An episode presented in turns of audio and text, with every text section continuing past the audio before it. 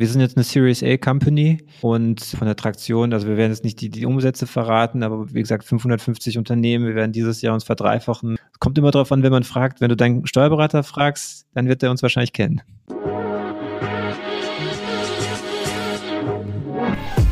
Payment and Banking, der Podcast aus der Mitte der Fin, Tech und Payment Branche. Mit eurem Host Jochen Siegert. Hallo und herzlich willkommen zum Fintech-Podcast von paymentbanking.com. Ich habe heute einen alten Freund hier im, äh, im Podcast, meinen ehemaligen äh, Mitarbeiter von Finlieb, Nikolai Skatskov. Hallo Nikolai. Hi Jochen, freut mich hier zu sein. Visa unterstützt aktuell den Podcast von Payment and Banking. Das globale Technologieunternehmen Visa ist weltweit führend, wenn es um digitales Bezahlen geht. Visas Ziel ist es, die Welt mit dem innovativsten, zuverlässigsten und sichersten Bezahlnetzwerk zu verbinden. Und das in mehr als 200 Ländern und Regionen mit globalen und lokalen Kooperationspartnern. Das VisaNet ist eine offene Plattform für Banken, Fintechs und viele weitere Partner. Hier entwickeln alle gemeinsam die Payment-Innovationen von morgen. Die digitale Geldbörse im Smartphone, aus dem Auto heraus bezahlen im Connected Car oder virtuell unterwegs mit Kryptowährungen? Visa ist mehr als eine Plastikkarte. Visas Anspruch ist es, die besten technologischen Lösungen zu entwickeln, um zu bezahlen und bezahlt zu werden. Für jeden und überall. Wie geht's? Gut, gut. Genießt Long time no see, ja? Ja, das letzte Mal physisch war vor, vor der Pandemie. Ja, genau, in Frankfurt warst du bei Turkspay, oder? Ganz genau, genau, ja. schon lange her. also wir beide, wir beide haben mal äh, bei einer Firma gearbeitet, die gibt es eigentlich nicht mehr, also vom Namen her. Mhm. Äh, die hieß äh, Finreach. Ähm, und, ähm, und ist heute FinLeap Connect nach äh, diversen Namensänderungen und Mergen mit äh, Figo und Co. ist äh, das heute FinLeap Connect. Mhm. Genau. Ja, die Good Old Times. Äh, haben wir gemeinsam den Kontowechselservice aufgebaut und verkauft. Mhm. Und Nikolai hat ähm, äh, alles, die, erste, glaub, die ersten Banken an Land gezogen, ne? Genau, zusammen. DKB und so. DKB, Hypovereinsbank und äh, dann irgendwann ist das, äh, das Flywheel hat dann losgelegt und dann kam immer mehr dazu. Ja, ja. ja.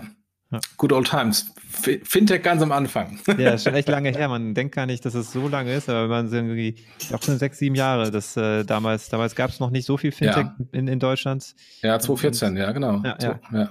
Krass. Ja. so, und jetzt äh, bin ich äh, bei einer klassischen Bank gelandet ähm, und, äh, und du hast ein eigenes Startup ähm, und darüber wollen wir uns eigentlich unterhalten. Mhm. Ähm, über Circular. Ähm, du versuchst, ähm, oder nicht versuchst, du machst äh, Reisekostenmanagement neu mhm. und besser und cooler. Und ich weiß noch, ich saß mit dir und Roman, oder war es nur mit dir, ich weiß gar nicht, ähm, noch vor der Gründung, glaube ich, mal in Berlin, wo ihr überlegt hattet, ähm, mhm. das zu machen. Und es war direkt nach der Gründung oder so, mhm. was ihr, äh, äh, wie ihr es machen wollt und habt mal so ein bisschen äh, Ideen mhm. äh, gepitcht bei, bei einem Kaffee. Mhm. Insofern, das ist ja auch schon, schon ewig her. Mhm. Ähm, und ähm, ja, er, erzähl doch mal, was ihr genau macht, ähm, äh, wo ihr steht, etc. Mhm, ja, also im Endeffekt, äh, wir digitalisieren verschiedene Bereiche der Buchhaltung, ähm, angefangen mit dem Thema Reisekosten, Barauslagen. Wir haben vor vier Jahren das Unternehmen gegründet und damals darauf den Fokus gelegt, weil wir sagten, wir möchten eine Nische richtig gut besetzen und von daraus expandieren. Und äh, wir haben zu dem damaligen Zeitpunkt gesehen, dass das einfach ein, Bereich war der Buchhaltung oder ein Unternehmen, der oftmals einfach stiefmütterlich behandelt wurde, wo einfach nicht das Budget oder auch nicht die rechtliche Grundlage gegeben war, um wirklich 100 Prozent digital zu arbeiten. Das heißt, äh, wir haben einen Mobile First Ansatz gefahren, ganz großen Wert auf äh, intuitives Design und Automatisierung gelegt und damit ein Produkt gebaut, was sich am Anfang an ähm, kleine und mittelständische Unternehmen gerichtet hat. Und ähm, heute haben wir über 550 Unternehmen, die die Software verwenden. Ähm, immer noch viele KMUs, aber auch ähm, Großunternehmen und auch DAX 30 äh, Unternehmen, die sich für unsere Lösung entschieden haben. Das heißt, wir haben innerhalb von diesen vier Jahren einen großen Sprung nach vorne gemacht, was die Reife vom Produkt angeht und wirklich auch die Ansprüche, dass wir im Endeffekt nicht mehr nur in Anführungsstrichen für KMUs, sondern wirklich für ein breites Spektrum von Unternehmen geeignet sind. Und ähm, aus dieser Idee heraus ähm, zeichnen wir gerade auch heute eine, eine, größere Vision, weil im Endeffekt wir ähm, ausgehend von dem Thema Tax Compliance, Automatisierung von Workflows zwischen Mitarbeiter und dem Bereich der Buchhaltung und Lohnbuchhaltung äh, die Möglichkeit sehen, andere Themen zu konsolidieren, die einen Mehrwert für den Mitarbeiter bringen in Form von Zeitersparnis oder auch in Form von mehrfach monetären Mehrwert, also das ganze Thema Entgeltoptimierung. Ähm, und äh, das alles aus einer Hand zu bieten. Und das ist, wo wir heute stehen als Software-as-Service-Produkt. Okay. Und ähm, wo seid ihr da? Ich meine, es gibt ja, gab ja vor euch Reisekostenabrechnungssysteme und wird ja. es dann, äh, äh, gibt es ja parallel heute auch schon. Mhm. Ähm, wo differenziert ihr euch da von beispielsweise Konkurs? Mhm. Kennen vielleicht viele, die im Großkonzern sind, äh, Tochter mhm. von SAP. Ähm, also wo seid ihr da anders? Was macht ihr cooler, innovative als, mhm. als die etablierten? Ja, es kommt immer ein bisschen drauf an, ähm, wie man den Markt schneidet. Es gibt also, im, wenn, wenn es darum geht, sagen wir, eine schlüsselfertige Pro Lösung, der, die eben nicht nur einen Fokus hat auf das Digitalisieren von Belegen, sondern auf die ähm, automatisierte Prüfung von verschiedenen Compliance-Fällen hinsichtlich äh, Abrechnung für die, für die Gehaltsabrechnung, dann sind das Dinge, die wir vollautomatisch bei uns für deutsche Unternehmen abbilden. Das bedeutet im Gegensatz zu anderen Marktbegleitern, kann man einfach die Software anfangen zu nutzen und wenn der Betriebsprüfer kommt, muss man sich keine Sorgen machen, wenn man äh, eben Belege vernichtet hat und wenn man äh, irgendwelche Sachverhalte hat, die andere Lösungen nicht bedienen.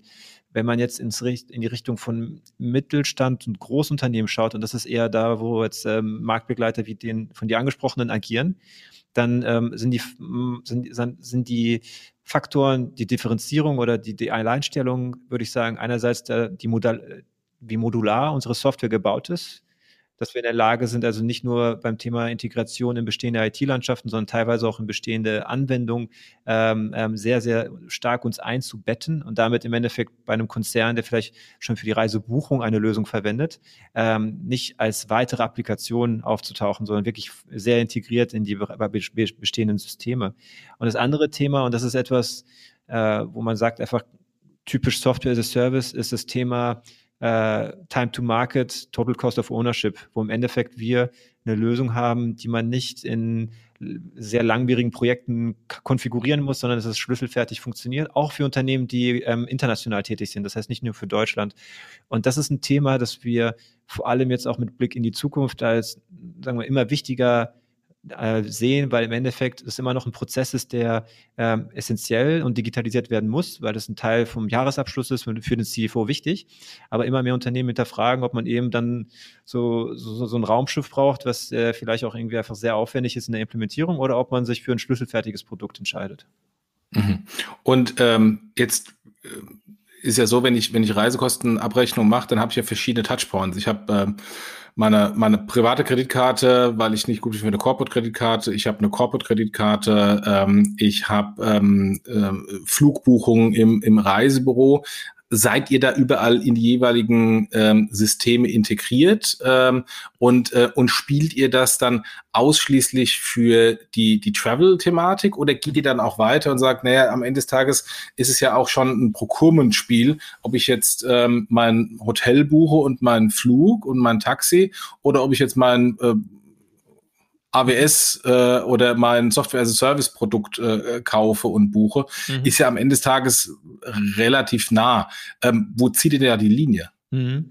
Also bis jetzt haben wir die Linie gezogen, wirklich bei dem, also es gibt eigentlich, wenn man sich die Buchhaltung ganz einfach an, anschaut, irgendwie das ganze Thema Debitorenbuchhaltung, das Thema Eingangsrechnung, es gibt das ganze Thema Kreditorenbuchhaltung, Accounts Payable und das Thema Expenses ist immer so ein äh, wie soll ich sagen, eigentlich ein Spezialgebiet, weil im Endeffekt hast du da immer der Mitarbeiter, der in irgendeiner Form involviert ist, wo das im bar verauslagt wird und wo du zusätzlich dann äh, auch noch diese Themen rund um die Gehaltsabrechnung hat. Und wir haben uns bis jetzt immer auf diesen Bereich um den Mitarbeiter als Kreditor äh, konzentriert um da einfach diese Produktreife zu, zu realisieren.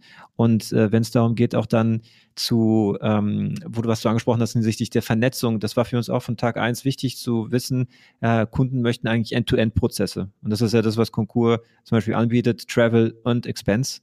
Und äh, deswegen haben wir bei der Produktstrategie und auch bei der Go-to-Market-Strategie drauf gesetzt, äh, dass unser Produkt verzahnt ist mit führenden Reisebuchungsplattformen.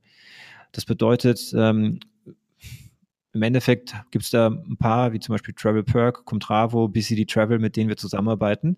Und wenn ein Kunde eine dieser Lösungen verwendet, äh, und in dieser Lösung eine Reise bucht, dann wird bei uns automatisch die Abrechnung inklusive der Berechnung der ganzen Verpflegungsmehraufwände generiert und der Nutzer muss fast nichts mehr manuell eingeben. Eigentlich muss er nur noch die Reisenebenkosten wie Taxibelege oder Bewirtung erfassen. Und das ist auf dem Bereich, im Bereich der Reisebuchung.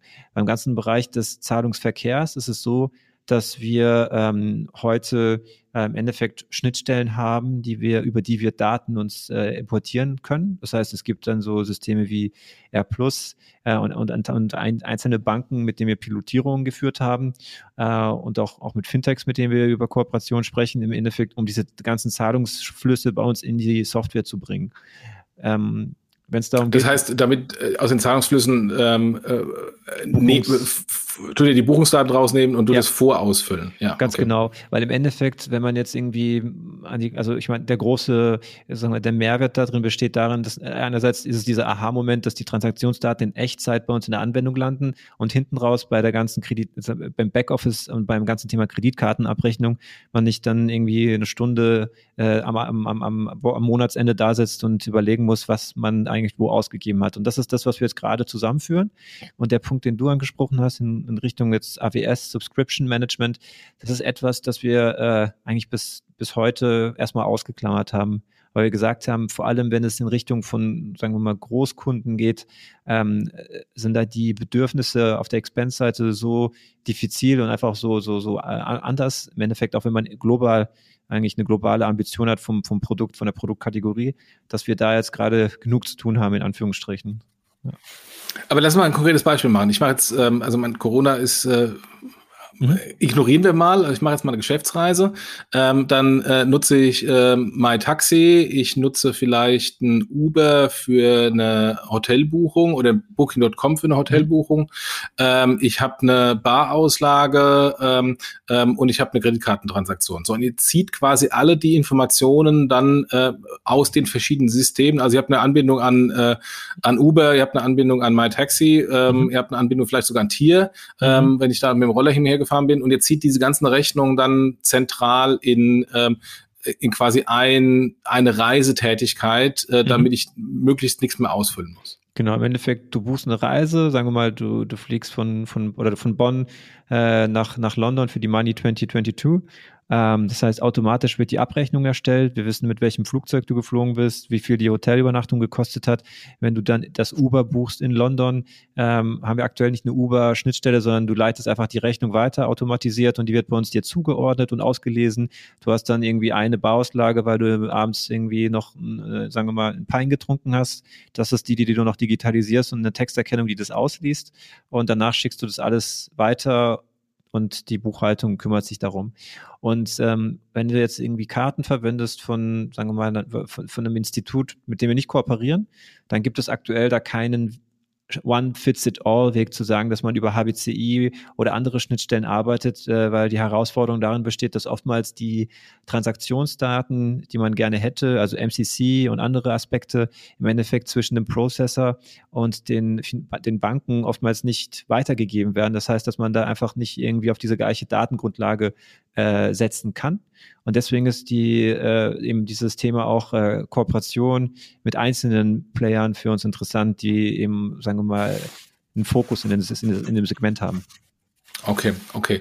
Und wenn ich jetzt mal sage, ich bekomme die Daten über eine Kartentransaktion, also eine Hotel, Übernachtungsbezahlung. Mhm. Jetzt ist ja in der Hotelübernachtungsbezahlung verschiedene Buchungsposten drin. Also ich mhm. habe äh, das Zimmer, ähm, das wird hat einen anderen Mehrwertsteuersatz als die Verpflegung.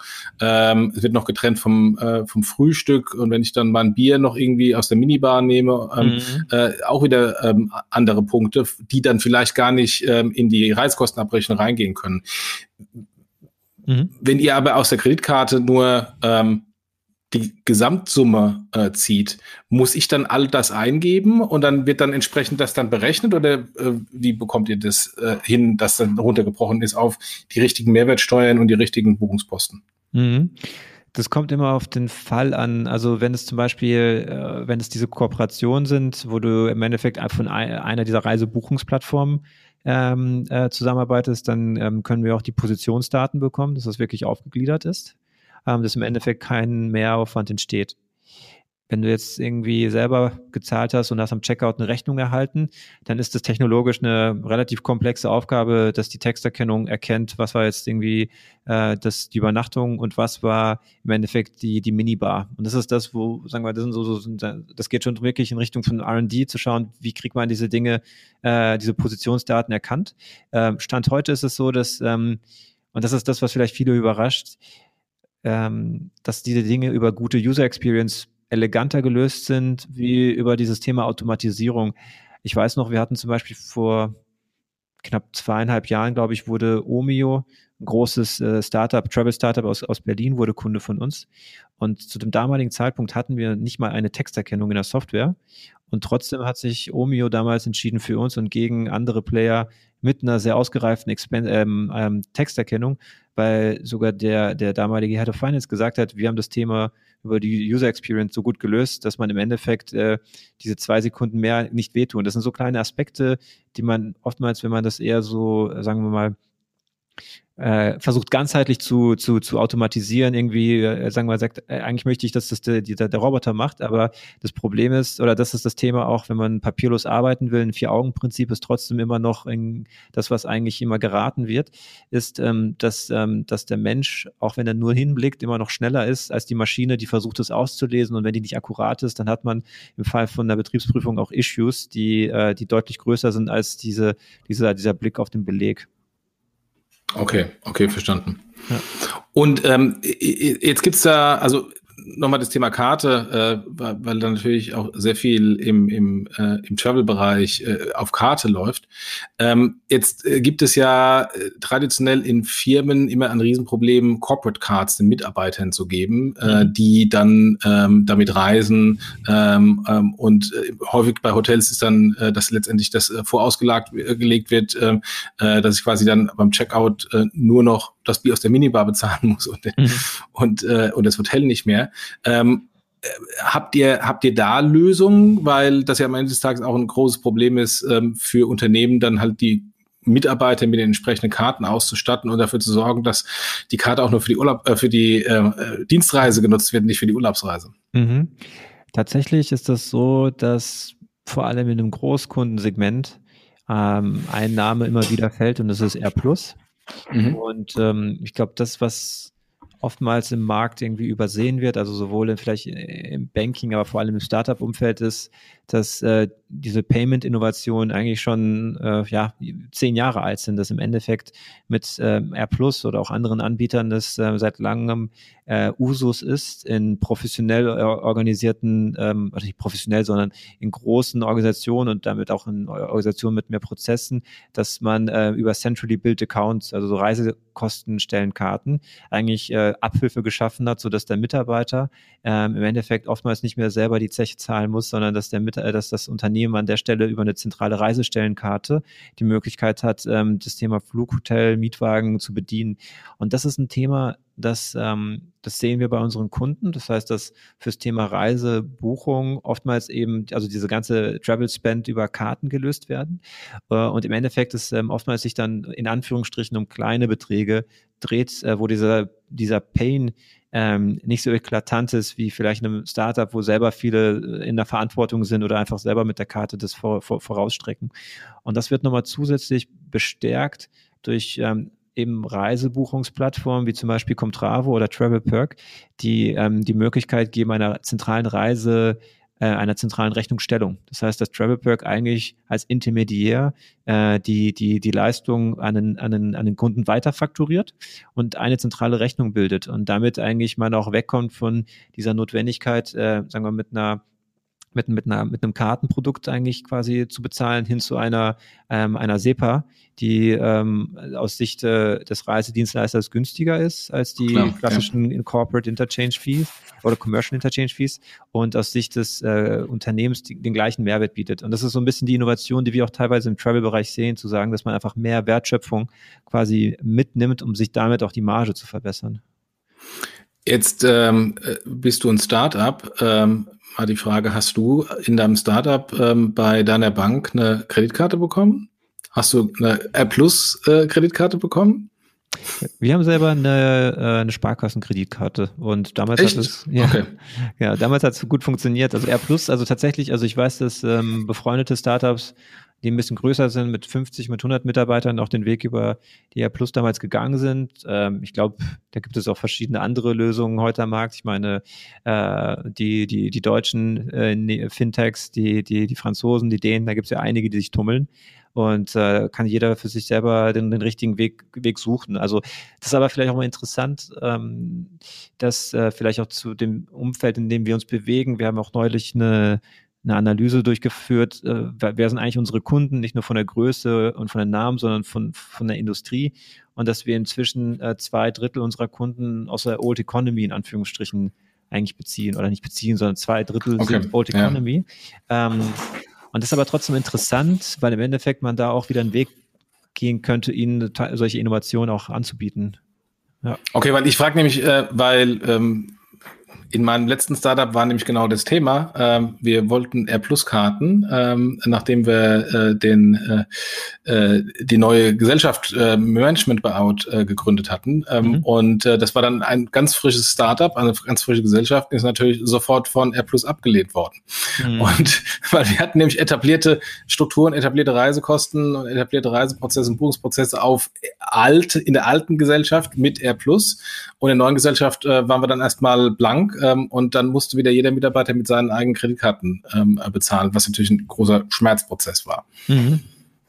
Ja. Aber okay, wenn, wenn ein Großteil der, der Kunden aus der, aus der etablierten, ähm, äh, aus den etablierten Unternehmen kommt, dann haben die natürlich das Problem nicht, weil die natürlich etablierte äh, Mhm. Beziehungen haben und auch etablierte Karten. Okay. Ja, also ich glaube, was trotzdem ein Problem ist oder halt, wo, wo, wo Conveni äh, Convenience geschaffen werden kann und einfach noch mehr Zeitersparnis ist, dass wenn die, die etablierten Institute da eben, äh, sagen wir mal, einen Schritt auch in diese Richtung gehen, zu sagen, dass man entweder über die Prozessoren ähm, Schnittstellen schafft für Anbieter wie uns, dass man sagt, dass man auch sein Produkt äh, ein Stück weit kompetitiv, äh, ähm, kompetitiver gestalten kann. Zu sagen, Make or Partner oder äh, dass im Endeffekt man mit uns äh, einen Player hat, der das eigene Kartenprodukt aufwerten, nicht aufwerten, ergänzen könnte, im Sinne von gemeinsam hat man eine Proposition, wo die Linie von der Bank gewährt wird, aber hinten raus das ganze Thema, ähm, sagen wir, Kundenerlebnis und Prozesserleichterung einfach nochmal ähm, auf ein neues Niveau gehoben werden kann. Okay, okay. Ähm, jetzt löst ihr ja ein Problem, ein äh, operatives Problem im Unternehmen.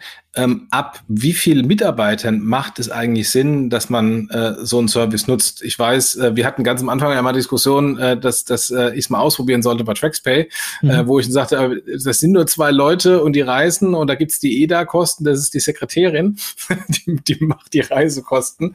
Mhm. Ähm, so ab, ab welcher Größe ist das sinnvoll? Habt ihr, habt ihr da äh, groben Mhm. Maßstab, der sagt, so ab 20, ab 50 äh, ähm, Reise, Reisenden, lohnt sich das? Ja, also wenn man bei uns die Webseite besucht, dann sieht man, dass wir eigentlich quasi ab zehn Lizenzen die Software anbieten. Das heißt, es muss dann jeder für sich entscheiden, ob das schon, äh, sagen wir mal, äh, ob man dafür groß genug ist. Das heißt, bei einer Unternehmensberatung macht es wahrscheinlich Sinn, dass man bei zehn Mitarbeitern anfängt, bei einem produzierenden Gewerbe vielleicht, wenn man 50 Mitarbeiter hat, weil dann vielleicht irgendwie fünf bis zehn inklusive Geschäftsführung und Außendienst äh, so eine Software verwenden.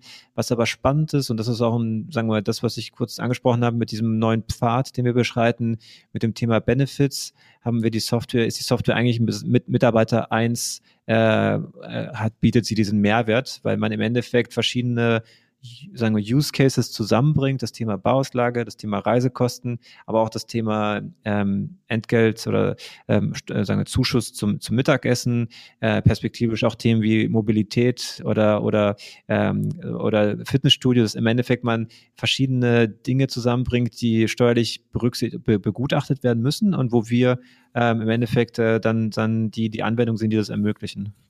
Und dann ist es im Endeffekt ab zehn Mitarbeitern spannend.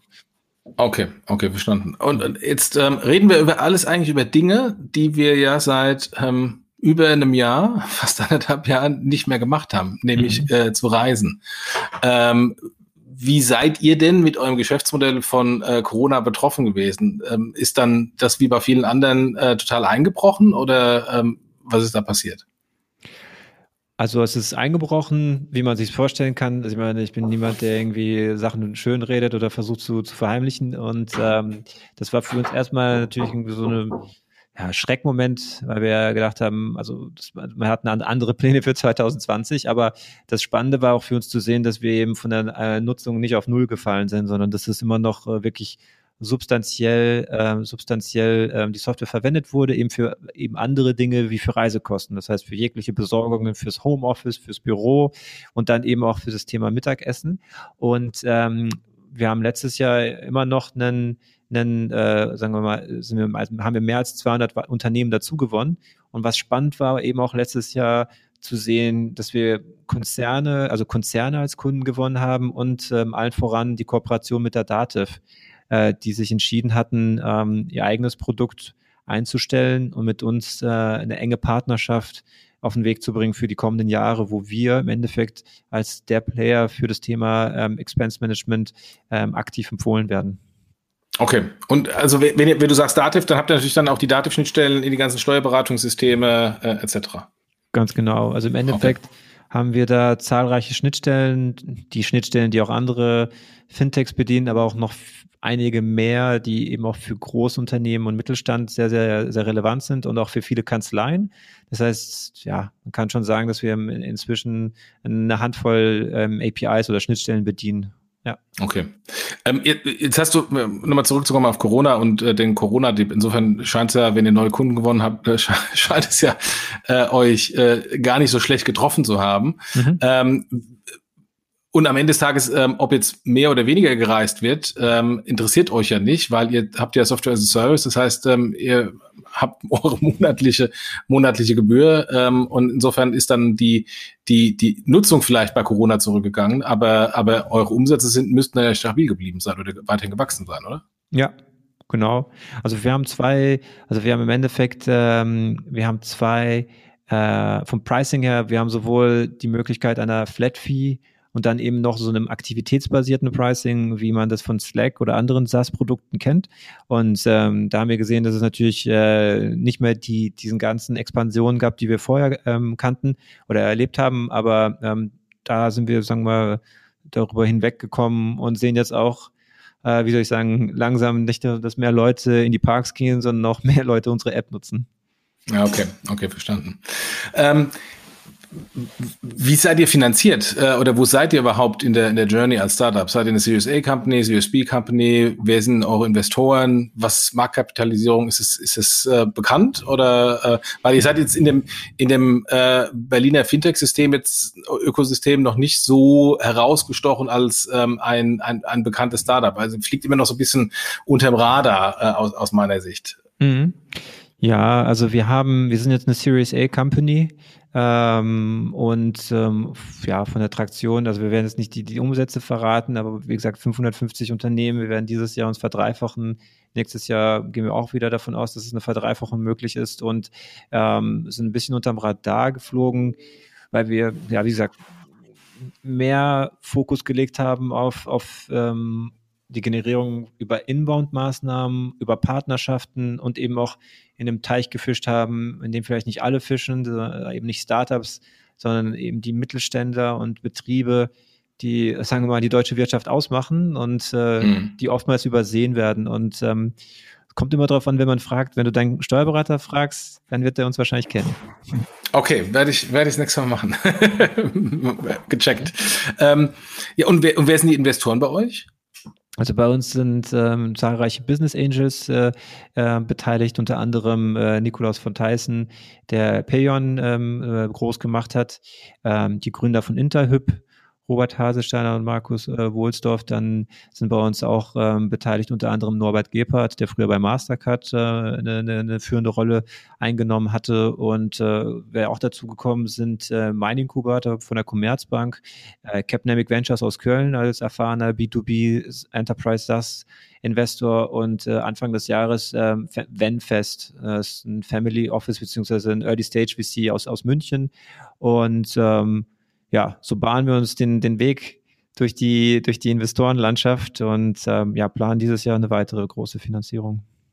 Okay, ja, spannend. Aber sag mal, das ist ja mit den ganzen Anbindungen ein offensichtlich sehr lokales deutsches Thema. Wie ist denn da eine, eine Internationalisierung und äh, Skalierung des Modells außerhalb von Deutschland möglich? Ist es dann jedes Mal für jedes Land äh, eine neue Datev-Integration für die Datev des jeweiligen Landes? Ähm, oder, oder habt ihr da zumindest Skalierungsmöglichkeiten, wenn ihr ohnehin in den großen Buchungsportalen schon drin seid, dass zumindest das einfacher ist bei der Internationalisierung?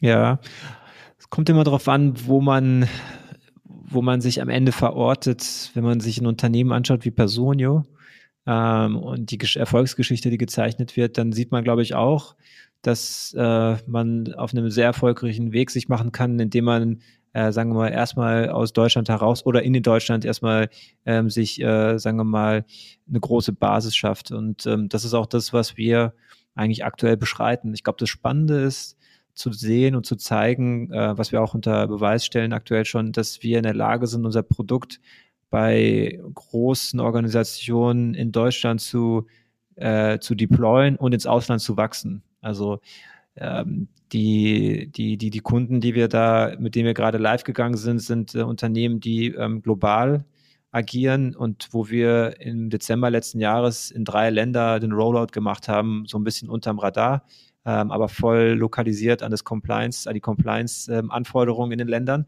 und wo wir aktuell den Blueprint entwickeln, damit wir im Endeffekt äh, schnell weitere Länder live nehmen können. Und das ist etwas, wo Roman, mein Mitgründer, der früher bei P11 war, eben die Erfahrung mitbringt, eine Architektur, äh, ein Produkt zu bauen, äh, wo man im Endeffekt dann ja eben sehr schnell weitere Länder live nehmen kann.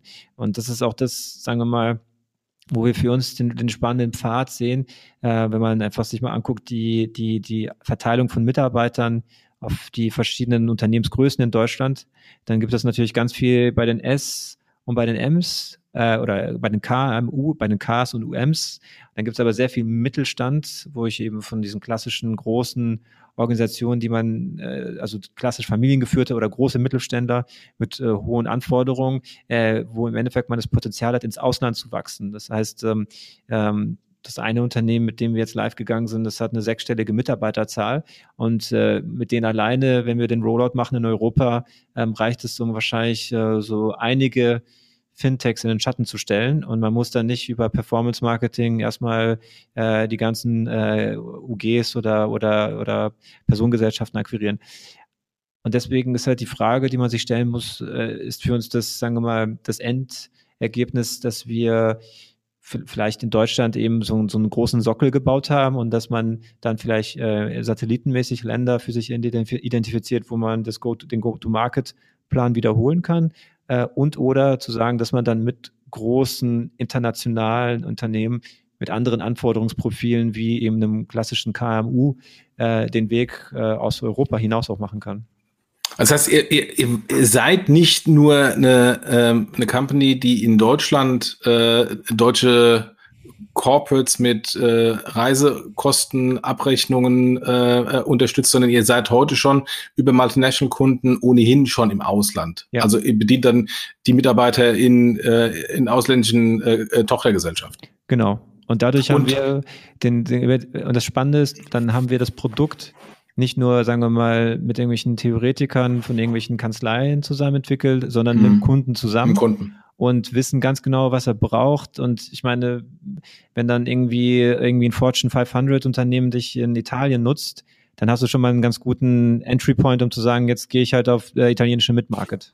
Okay, ja. okay. Also wachsen mit dem Kunden äh, ins Ausland. In welchen Ländern seid ihr da schon aktiv? In, in Europa sind wir in fünf Ländern. Okay. Ja. Klasse.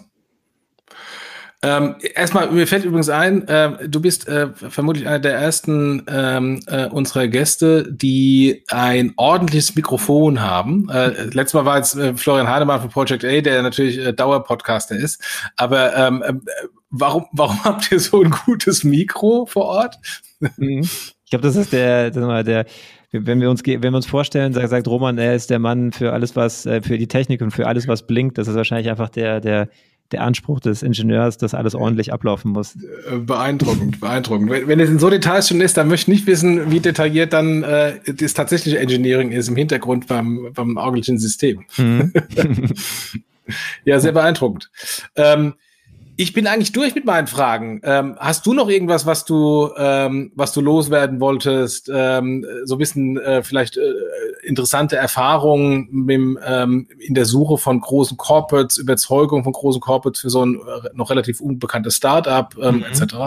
Mhm was mich interessieren würde, ist, ähm, also ich, so, soweit wie du halt darüber berichten kannst und möchtest, ist die, welche, also mit diesem All-Stars-Team, was da zumindest, wenn man es über LinkedIn und die Pressemitteilung verfolgt, äh, was da in der Umsetzung ist und äh, inwieweit ähm, im Endeffekt auch die Deutsche Bank an, an, an Themen arbeitet, die ähm, die dem ähneln, was man heute in der Fintech-Landschaft äh, mit Blick auf SMBs, Mid-Market Commercial im Bereich Payment, Landing und so sieht, ist da, kann man, also ohne jetzt irgendwie eine Antwort rausprovozieren zu wollen, aber sind da viele Dinge, ähm, auf die man sich einstellen kann und bei denen auch dann Anbieter wie wir oder andere Software-as-a-Service-Anbieter wie Candice oder äh, Safdesk auch, sagen wir mal, Teil von der neuen Plattform werden könnten? Oder was ist da bei euch?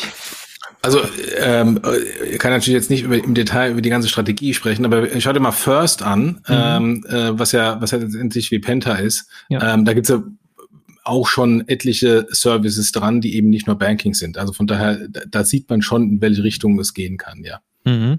Ja. Und, und äh, das äh, spiele ich eigentlich nochmal zurück an dich als weitere Frage, weil letztendlich, wenn ich mir, wenn ich mir ähm, die die Pentas und Co. anschaue, ähm, macht es doch eigentlich Sinn, dass ihr in andere äh, Fintech-Services integriert seid als äh, Co-Offering. Also, ähm, dass ich bei Penta ähm, äh, neben dem ba Banking euch als ähm, Reisekostenabrechnung habe. Oder wenn ich äh, Moss und Co. anschaue, die äh, ähm, äh, eigen, eigenständige Procurement-Karten rausgeben, dann macht es auch Sinn, dass ich da als Feature von euch mit drauf bin.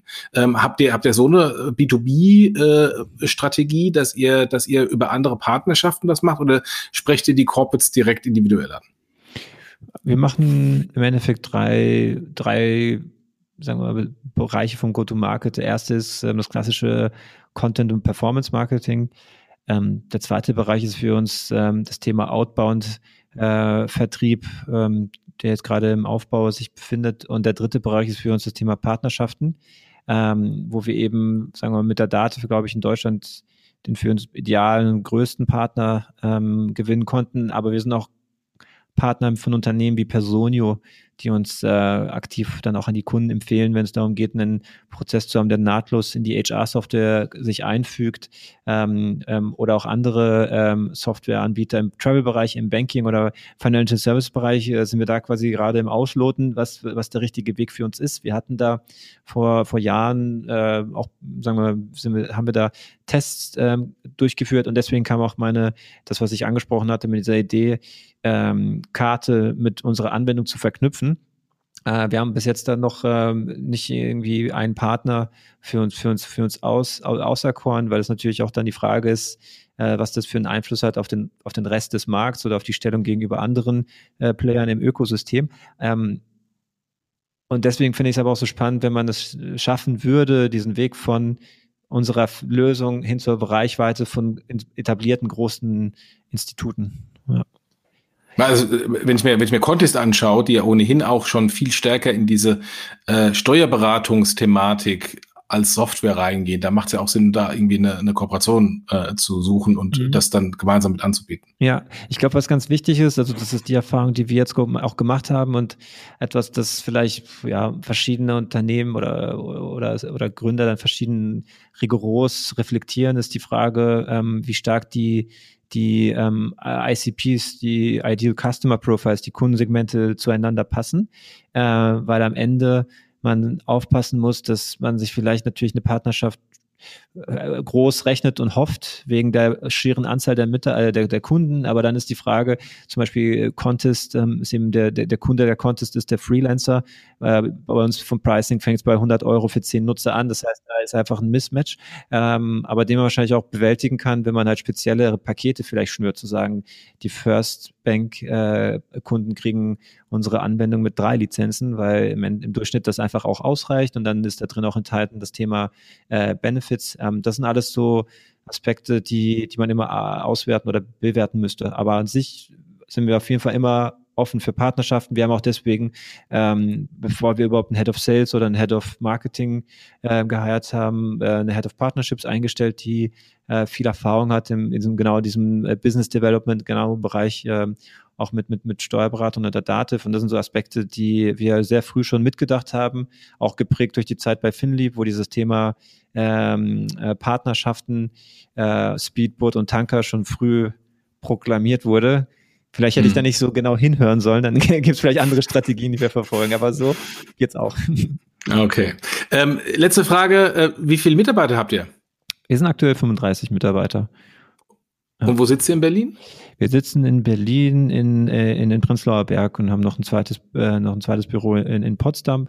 Und äh, jetzt aktuell sitzt jeder bei sich zu Hause, ein paar von unseren ja. Kollegen gerade auch in Griechenland und ähm, sind mal gespannt, wie dezentral die Arbeit weitergeht.